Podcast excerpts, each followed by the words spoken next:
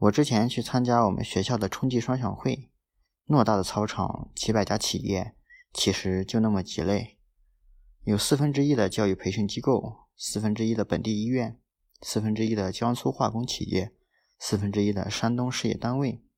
我最近才知道，考研要细化到子专业的某一个方向，这需要提前了解一下导师的研究领域，还需要多读点相关的书。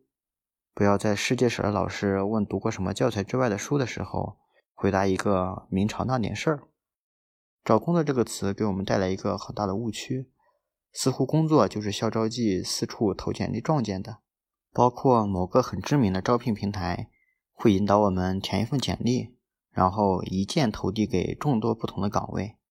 笨鸟先飞，问题在于笨鸟并不知道自己是笨鸟，而且有的鸟它可能就是想进步。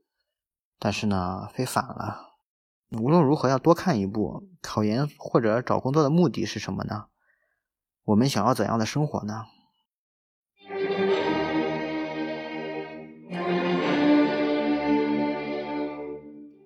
学你好，欢迎收听大一、大二，我是主播阿飞。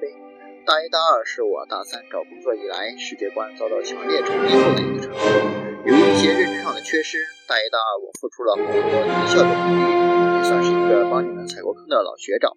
如果你对自己的现状不够满意，如果你对自己的未来感到迷茫，欢迎和我一起讨论有关信息搜集、生涯规划、时间管理、高效工作等等自我提升相关的话题。相信都会有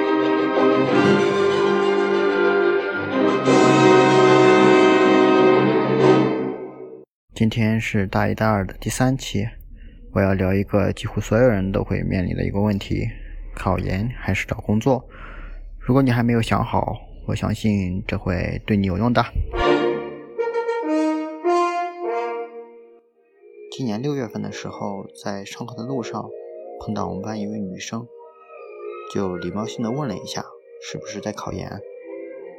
因为我觉得她肯定是要考研的，没有参加过什么学生活动，也没有实习经历，只是上课读书。没想到她说。还在纠结，我告诉他我要找工作，他就问我：“那你考教资了吗？”身边的朋友基本都在考研，有些临时决定去考法硕了，毕竟那个有对口的工作。虽然说法学现在是就业红牌，考本专业的其实也没有多想做学术，按舍友 B 的话来说，就想有个研究生学历。也有要考公务员的。两方面还会客串一下，考研的报个公务员，考公的再报个研究生。虽然考研的已经一个月没学习了，考公的也还没开始准备。如果考不上，还可以找工作嘛。有人会把考研当做第二次高考，以为埋头看教材刷题就行了。其实不是的，考研远比高考要复杂。最起码，高考是考试之后才选专业，考研是要事先准备好多东西的。甚至好多人会去选择一些付费咨询，帮助自己做决策、做计划。考研不仅要提前报志愿，而且只能报一个，需要研究几个学校往年的招生规模以及生源质量，对照自己的情况做决定。有的人游着游着被通知今年不招生了，案没了。或者复习了一半，突然改了参考书，也是很令人难受的。我最近才知道，考研要细化到子专业的某一个方向，这需要提前了解一下导师的研究领域，还需要多读点相关的书。虽然报名的时候没有这么细致，但是面试的时候是跑不了的。不要在世界史的老师问读过什么教材之外的书的时候，回答一个明朝那点事儿。中国古代史的老师问，也不能这么回答吧？我猜，现在读一个万历十五年都不算什么了。据说各种选择中，保研是成本最低的，其次是出国。考研是一个成本成本很高的选项。保研的话，大四基本可以飘了，好多民企就喜欢邀请已经保研的去实习。出国的话，学英语一点都不亏。以后面试外企都可以用得到，而且海归的就业质量一般都比较高，去出国长长见识也是挺好的。考研要考英语，又要考思政，还有初试和复试，人挤人。考研的周期很长，好多人在后面不是能不能学会、能不能背会的问题，而是心态整个就炸了，疯狂的自我怀疑：我是不是考不上了？我报这个是不是亏了？更重要的，我上这个研究生有啥用呢？我为什么要这么折磨自己？每年都有考场考了一半消失的，坚持考完其实就已经胜过好多人了。更要命的是。虽然现在研究生扩招了，但是好多不错的院校还是更偏向于要本校的学生，留给外校的名额越来越少，竞争者却越来越多，想要考其他学校越来越难。即使是考本校，如果自己的成绩太差的话，学院也不能放弃其他学校考上来的分数又很高的学生。前面说的似乎有些矛盾，不过针对于一部分群体而言是这样的。而这部分群体是一个不管多厉害的大学都有这样的人，小镇做题家就很容易成为这样的人。不得不说，我们还是容易对自己大学的名号抱有太高的幻想。这个名号的分量是有限的，而且也不总能被我们利用到。毕竟考研找工作的是我们，而不是学校。好多人可能以为自己进的学校已经是全国前百分之几了，就可以躺赢了。然后白白浪费了几年时光。大四的时候，除了是这个学校这个专业的学生之外，再没有其他可以拿出来的标签。这种百分之几的说法其实是极为可笑的。这种定位使得自己的野心更大，不会与百分之几以外的人竞争了，所以没有什么用。等到考研的时候，有的还在幻想中，一天学习几个小时，还自信满满，以为自己可以考到哪里去。或者这个时候认清现实了，就自暴自弃。虽然报了名，但已经是二战心态了，甚至连二战都没有考虑到，等着毕业之后再说吧。我们总是说本科生不好找工作，文科生找不到工作，好像真的是这么回事情。不过研究生也不好找工作，理科生也找不到工作，没有什么事情是很简单的，除非啃老。哦，好像忘了工科生，工科生也不好找工作，不管是本硕还是博士，因为需求总是有限的。有人说计算机专业吃香，金融专业吃香，都是外行人在意淫，可以问问他们自己到底有多香，香不香？我翻了二零一九年本科生就业报告，二零年的我们图书馆没有，我也不想自己买。而且今年疫情影响比较大，不具备什么参考价值。二零一八届的本科生就业最多的行业是教育业，占到了百分之十四点九，其次是建筑业，百分之九点一，就是我们的工科兄弟了。这两个行业都是可以对得上口的行业，毕竟去教书，自己学的东西总是用得到的。我之前去参加我们学校的春季双响会，偌大的操场，几百家企业，其实就那么几类，有四分之一的教育培训机构，四分之一的本地医院，四分之一的江苏化工企业，四分之一的山东事业单位，零零碎碎的还有点其他的。在职业的选择方面，二零一八届本科毕业生半年后从事最多的职业类是中小学教育。就业比例高达百分之十九点三，其后是财务、审计、税务、统计是百分之十五点九，然后行政和后勤是百分之十四点三。这里边这个行政后勤就有百分之十四点三，可能还没有带销售吧。如果加上人力资源的话，比例要更大一点。这几类工作，人力、行政、销售都是不限专业的。他们中好多人，那肯定是来自各个专业被调剂到这个岗位的。我不是小看这些岗位，我只是想说，并不是所有人都适合这些，也不是所有人都喜欢，更不是所有人都是奔着这些岗位去的。找工作这个词给我们带来一个很大的误区，似乎工作就是校招季四处投简历撞见的，包括某个很知名的招聘平台会引导我们填一份简历。然后一键投递给众多不同的岗位，这样找工作的话，真的是把自己打包成一个只有学校和专业标签的空箱子，然后随便卖出去了。也许是他们认为自己的专业没有对口职业，所以去针对性的找这些没有任何限定条件的岗位。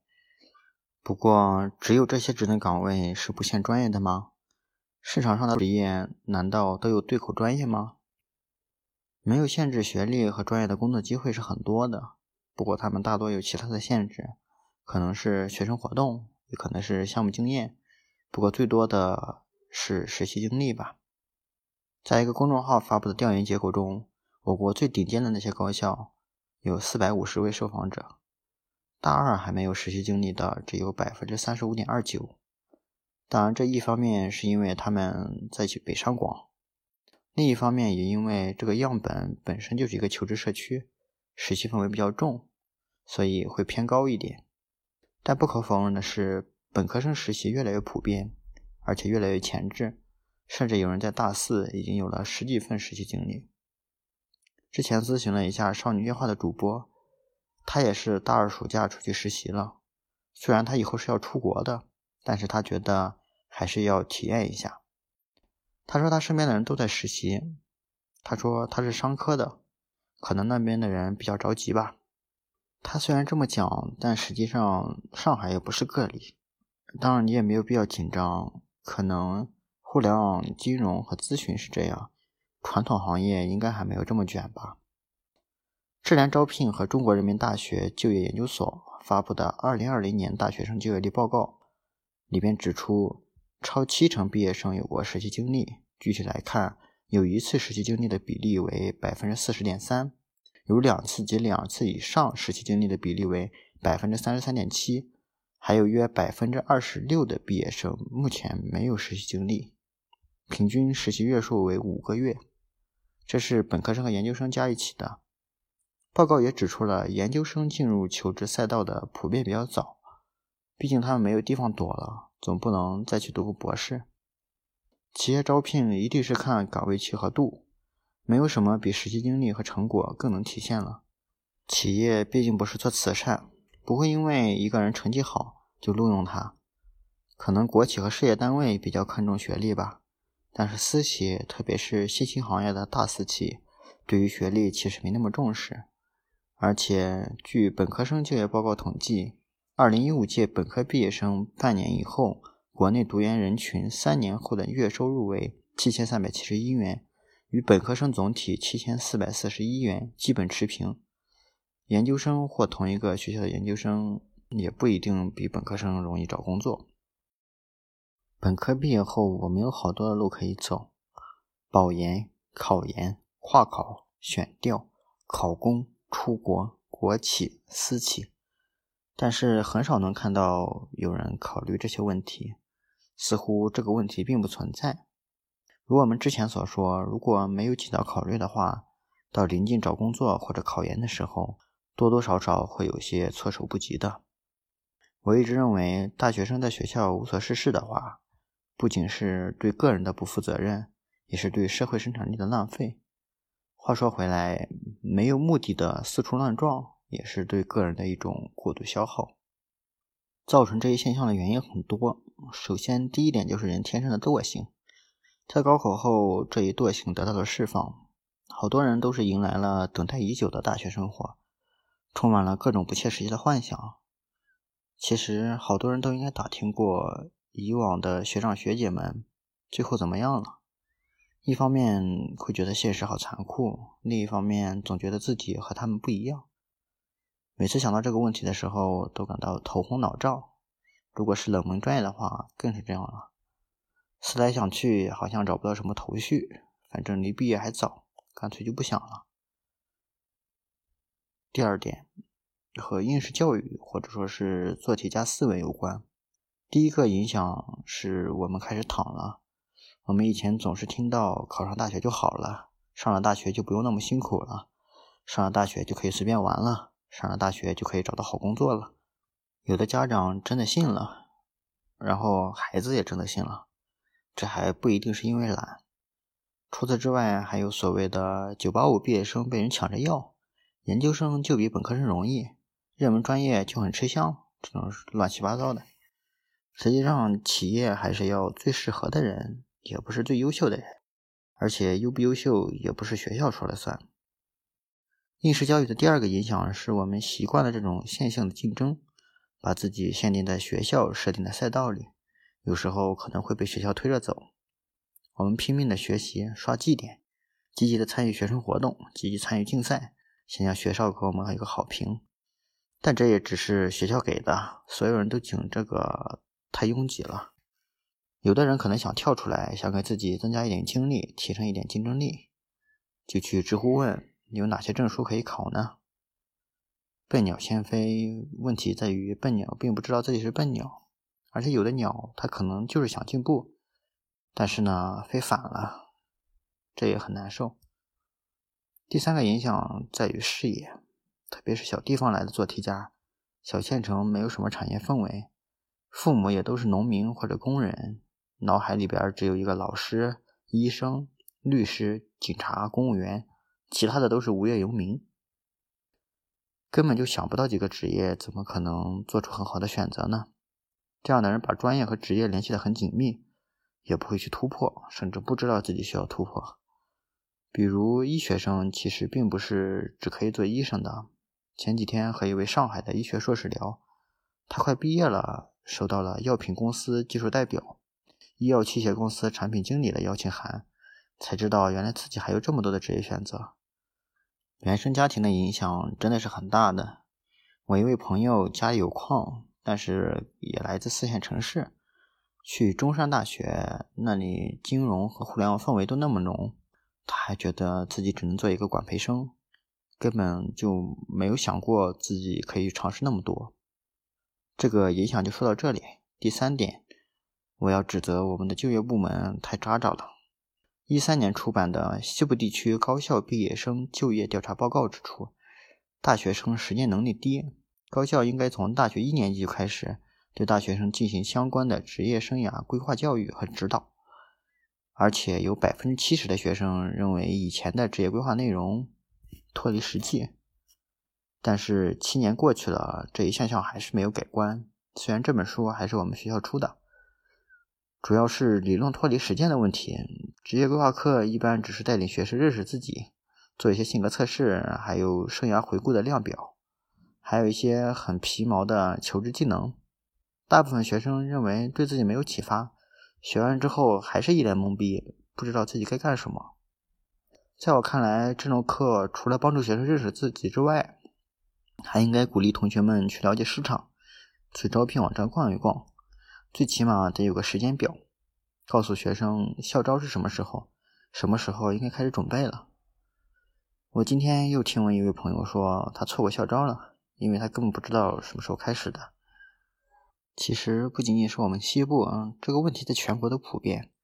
在牛科网，我经常会看到北京一些学校的学生在帖子下面留言说：“啊，原来我以前的校招时间搞错了。”我也有看见清北人在知乎去抱怨自己没有及时接受到生涯相关的教育。我读上两段吧。先是第一段，这位应该是清华的学生写的。不得不说，直到我毕业为止，清华对本科生的就业辅导就是渣，给个零分吧，有时候甚至是负分。后面省略一些。我了解的大多数工科院系里，前三年半都是没有任何就业压力的，压力就是学习和考试，压力山大。到大四也是基本上一半保研，一半出国，除了极少数早早决定就业的异端分子。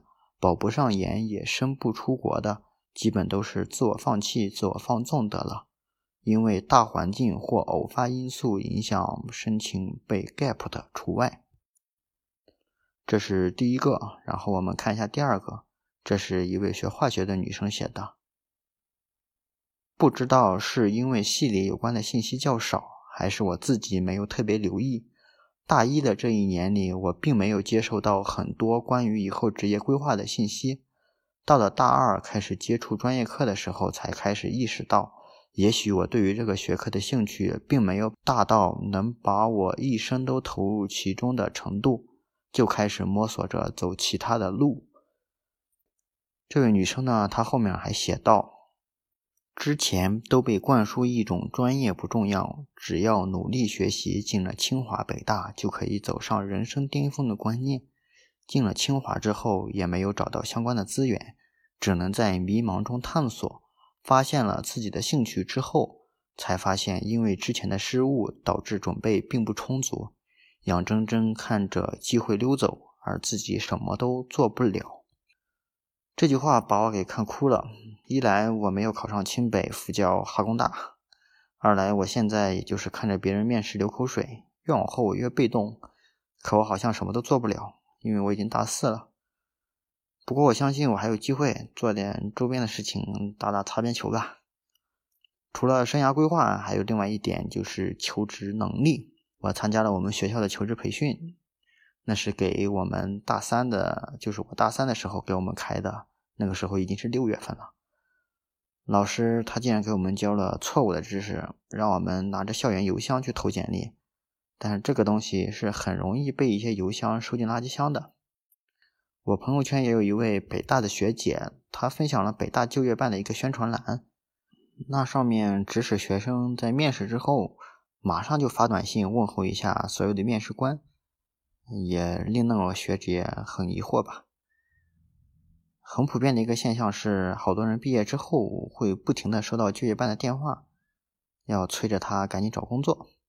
有一位学姐吐槽说：“难道我自己不着急吗？我已经很烦了，你一天天还烦我。”他们总是这样，该干事的时候不作为，然后毕业了打电话扰民，还鼓吹什么先就业后择业。我的天呐！最后，我们回到一开始的这个问题上：是考研还是找工作呢？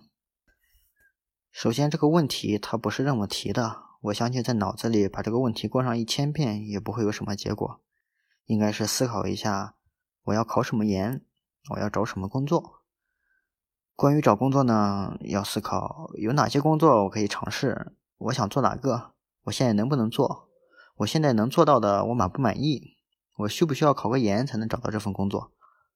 关于考研呢，要考虑我想继续上学吗？我想学我现在的专业吗？我想学哪个专业？我想去哪个大学？哪个专业？哪个方向呢？我能不能去得了？不管是做什么选择，都需要有足够的信息支持，没有必要面面俱到，但是基本资料还是要有的。其次，这个问题的本质还不在这里。无论如何，要多看一步。考研或者找工作的目的是什么呢？我们想要怎样的生活呢？如果最后要走学术道路的话，那肯定是考研或者保研了。纠结于此的还是没有想好，或者说是就不想走学术道路的。那么，继续做几年学术有助于找工作吗？恐怕不是的。起码对于大多数岗位和专业来说，这只是争取几年的时间吧。在这里面临的，不如说是一个投资。我要把这三年用来工作呢，还是用来提升学历呢？其实这个收益也是可以算的。如果我现在就能找到一个很满意工作的话，那么研究生三年可能对我这个求职不会有多大的好处吧。而且，万一到时候又找不到了呢？这可能就要斟酌一下了。如果现在距离满意的工作还有一些距离，我只是需要一些时间再去学习、再去尝试，读研应该会很有用的。那我就可以痛痛快快的去考个研了。也许这是我给自己找的借口吧，说不定过段时间我就去准备考研了。最后，如果你想要去一个竞争度高的行业，我还是建议考研，但你要获得的并不是一个硕士学位。之前说过了，除了一些对硕士学位有明确要求的，好多私企，特别是民企，不在乎这个。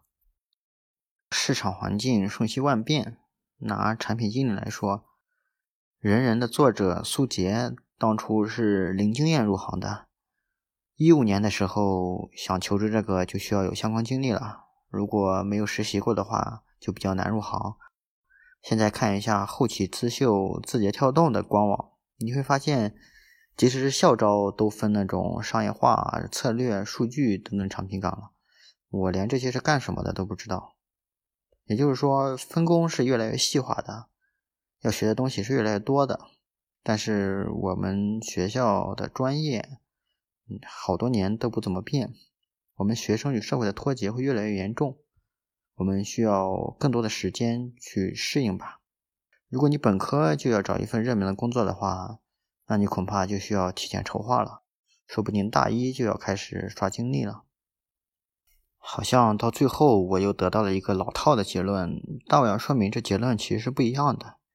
如果一个人并没有想清楚为什么要考研的话，只是随波逐流，或者说只是为了逃避就业，那么他一方面觉得自己有退路，考研就不够努力；另一方面，上研究生之后，他没有改变那种思维方式的话，没有去自觉的进行生涯规划，没有锻炼求职能力，那就可能只是把本科重复了一遍，没有什么太大的价值。资本家不会为我们的学历买单，考研是为了有更多的时间去尝试。如果我们根本不去尝试的话，再多的时间也没用反而还显得比较老。今天的分享就到这里如果你有什么想法欢迎和我一起讨论。谢谢你的聆听我们下期再见。